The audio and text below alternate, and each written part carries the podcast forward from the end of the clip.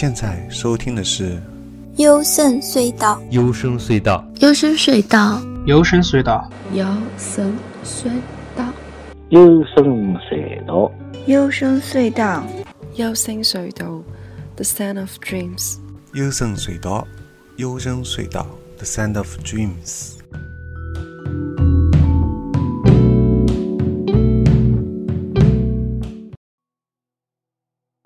大家好，我是高尔基亚。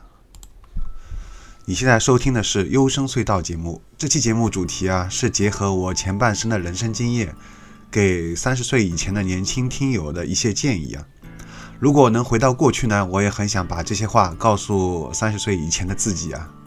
欢迎大家一起来探讨吧。第一条，给你父母的投资和理财方向把关，防止被骗。很多人都会觉得很奇怪吧？为什么是要去父管父母的投资和理财方向，而不是应该自己去做理财和投资吗？因为对于大部分普通人而言啊，在大学毕业之前，无论是创业呢，还是理财啊，都很难获得很大一笔的资金，甚至在毕业之后的几年当中，也很难快速的累积一大笔财富啊。哪怕是名校毕业，前几年的工资和奖金收入呢，是很难迅速累积成一笔可观的资金的啊。更何况呢，现代消费的观念之下，一部分人讲究及时行乐啊，都是月光族啊。不过关于这个点呢，我倒并不持反对意见，我后面也会提到啊。那说回来啊，所以在三十岁以前呢，如果你想在未来的十年当中发展的更好啊。你父母的理财和投资是否成功啊？比你个人来说呢更重要。那接下来才是我要说的重点啊，那就是你要多上网啊，多去打听，去帮你的父母投资和理财的方向来把关。为什么这么说呢？因为我所了解的有太多人的父母啊，理财都被骗了，或者本来盈利的，后来却变成了亏损的。而这其中啊，有一部分原因就是作为子女啊，没有去提高警惕心理，去帮自己的父母来把关。阻止和告诫父母啊，来不要参与一些来路不明的投资，尤其是那些通过手机转账到某个陌生平台的。之所以这样说呢，因为这个就是发生在我家真实的惨痛教训了。而且一旦被骗，就算报警也是很难追回来本金的。所以大家一定要切记这一点，非常重要。这里的防止被骗啊，除了包括你需要帮助你父母的投资去把关之外呢。呃，还有就是你自己要提高警惕的心理，不要自己也被骗了。那么第二点就是不要盲目的去贷款买房，但有一个情况是例外的。呃，在防止被骗的基础之上，合适并且安全的理财项目，目前来看呢有两个，啊，分别是买房和买银行的理财项目。但是考虑到每个地区的房价上涨区间啊，以及未来是否会跌啊等复杂情况，除了二三线城市之外呢，我并不建议一线城市的年轻人去鼓动自己的父母啊去卖房再买房，啊，肯定会有人说，那如果涨了呢？你看我们已经错过了多少买房的合适时机了，啊，但是你要这样想，如果你的房子买了以后跌了呢，或者涨幅很小呢？这两个情况都是远不如放在银行里面买一个百分之左五左右的理财产品来的更舒服吗？啊，而且还不用担心撕。所以在动用你家最大一笔啊这个活的这个资金之前，一定要确保你们这笔钱换来的回报要远远超过银行里面买的理财产品，否则的话呢，不要去买房或者参与其他有风险的投资。但是有一个情况例外啊。如果一定要在一线城市买房，最好买在一些未来有潜力，比如说未来会通地铁的外环边上，或者未来三到五年规划为高科技园区，但目前来说呢，地铁都没有通的这种郊区。因为无论未来一线城市房价是否会跌啊，外环边上和郊区都相对市中心的楼盘，跌幅的区间呢会更小一点。不仅如此啊，这些属于市未来规划的地段呢，有着非常大的涨幅空间，所以说这是一个例外情况。那为什么这么说呢？因为又是发生在我家真实的惨痛教训啊！在我们家卖出所有房子之后的十年里面啊，房价才开始疯狂涨了起来，也就是说只啃到了甘蔗头，后面的甘蔗肉啊一口都没有吃到。所以这样一进一出呢，虽然是开了一个好局，却在中间接连错失多次机会，导致最后啊看似白忙活一场啊。所以总结一下啊，买房需要长远的眼光和长期的投资啊，不要一窝蜂的去追逐那些价格被炒到最高最热门的，也不要因为一时冲动而卖出自己的长期投资。那任何投资都是这样。第三点啊，说完投资了，我们来说一下情感啊，珍惜真挚的情感，不要因为爱以外的原因去结婚。那结婚这个事情来说呢，要慎重再慎重是特别重要的。巴菲特说过，一生最好的投资是选对了老婆，而在三十岁以前要选对终身伴侣，不是一件容易的事情。同时呢，年轻女性啊，背负着比年轻男性更大的来自家庭的这个催婚的压力，所以要珍惜真挚的情感，不要因为爱以外的原因去结婚，哪怕单着呢，都比结错婚要好。这个道理啊，就和之前说的，哪怕放银行，都不要去错误的投资要好的这个道理是一样的啊。而且钱没了，那还可以赚回来。但如果你嫁错了人，娶错了人，那之后东山再起就很难了。以上几点啊，总结为一句话，就是情愿错过，不要过错。第四点，那对于三十岁之前结婚的人来说呢，尤其是男性同胞们，照顾好你的孩子和另一半。比你赚了多少钱来说是更重要。对于大部分的忙碌的现代人来说啊，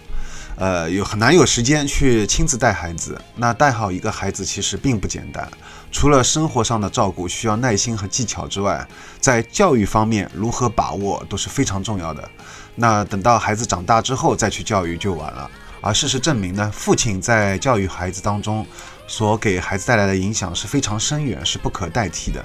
尤其在当下的家庭教育当中，男性总是普遍缺失啊。来说的话，另外一件对于大部分年轻爸爸来说的就是啊，你可以不断的磨练自己的厨艺啊，可以少吃外卖，更加健康，并且加深和家庭成员之间的羁绊和感情。一个幸福美满的家庭所给予一个人，无论是心理支撑还是事业来说呢，这个作用都是巨大的。五。培养一个有收藏价值的兴趣爱好啊！随着这个数字化的飞速发展啊，未来纸质的书籍、实体唱片、限定模型等都会越来越稀有，并且逐渐成为收藏品，带来更多的升值空间。如果你有独特的审美啊，那你可以多购买一些你喜欢的书啊、唱片啊、模型等等，这些永不过时，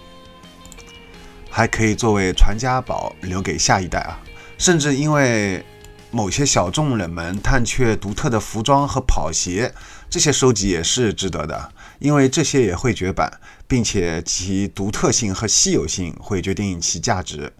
钱花出去了才是你的钱，但同样切记不要盲目去追逐那些一上市就被炒了好几倍的那种很热门的款式，它们无论是收藏价值还是你自己穿出去彰显的品味呢，都远不如那些你自己挖掘到的。六，多运动，保持健康的身体，啊，尤其是指一些非身体对抗运动呢，是更适合奔三的人。一定要在防止受伤的基础之上，再做一些有益身心的运动，否则因为激烈的运动啊，导致身体受伤，那就本末颠倒了。这些非身体对抗运动呢，包括羽毛球、乒乓球、网球、排球等等。呃，相对来说，羽毛球和乒乓球更适合国情，尤其是羽毛球呢是全身运动，啊，羽游泳和跑步也是可以的，但是对自律性的要求会更高一点。相比羽毛球和乒乓球呢，可能会更难的坚持下去。七，永远不要把所有的精力和时间、情感都放在一件事情上面，一旦这个事情没有达到你的预期目标。或者因为一些其他原因导致最后结果失败呢，会让你内心无法承受而发生一些更糟糕的情况。这些事情包括不局限于以下这些：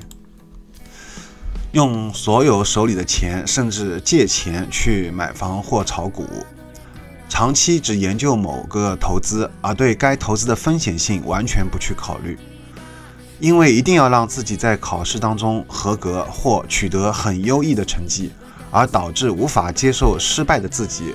并且最后完全否定自己。对孩子的成绩期待值过高，以致完全不容许孩子失败，而导致孩子的心理崩溃。全身心的爱上某个人，完全忽视自己的外在和内在，以至于最后完全失去自我。把所有资料都放在电脑里面，而不做任何备份等啊。最最后一条我也犯了。多看多听我的节目，我会把我的许多人生经验在节目里面总结给大家，并且以后呢会陆续做一些更多的关于人生和地外文明的节目啊。那你以为到此结束了吗？不，最后还有一条送给十八岁以前的年轻人啊，在高三之前就要做好未来工作方向的规划。互联网和医药产业依旧是未来社会发展的方向，当然还有一些其他产业也是不错的，呃，所以要多研究一下这些产业所需要的人才的要求。最简单的办法啊，就是直接去看你理想的公司的应聘要求，这样呢，你会对自己的学习的专业选择更加清晰。父母的建议啊，也可以参考，但没有人可以代替你自己做最后的决定，只有你自己清楚。最大的优势和短处是什么？最大的兴趣是什么？最后呢，来寻找一个结合你兴趣爱好，并且适合你的强项发展的专业，避开你不擅长的。最后呢，祝福我年轻的听友们啊，在每一个关键的人生的选择上面，都能做出让自己无悔的决定，并祝福今年高考的学生们啊，考上理想的学校和专业。啊，最后的最后啊，再给十九的第一部科幻小说做一个广告吧。十九的第一部小说《包心》啊，目前已经正式上架京东了，购买链接我会放在评论区。转发和评论本期节目的听友，我将在六月六日抽取三位送出十九签名版的《包心》。如果你也喜欢《云图》《第十三层阶梯》《黑镜》啊这些科幻电影和剧集，以及《赛博朋克2077》和《魔兽世界》这些游戏的话呢，相信你也会喜欢这部小说的。小说的想象力清奇，将作者自己对宇宙的本源和因果论等理解融入小说，出场人物众多，各种奇异星球和极具个性的人物不断登场，各种纠葛、战斗壮烈，充满画面感，极具沉浸感和代入感，是一部波澜壮阔的科幻史诗。在有生之年能出版一部自己的原创小说啊，是一件多么让人向往的事情啊！这也是我以前的梦想啊。如今这个梦想在张同学身上实现了，虽然不是我本人出版，却让我了却了人生一大心愿。最后的最后啊，再来预告一下，接下来我们还会以一个 vlog 的形式来独家采访十九，制作完毕之后第一时间会发布的啊，敬请期待。好了，那节目到此真的结束了，拜拜。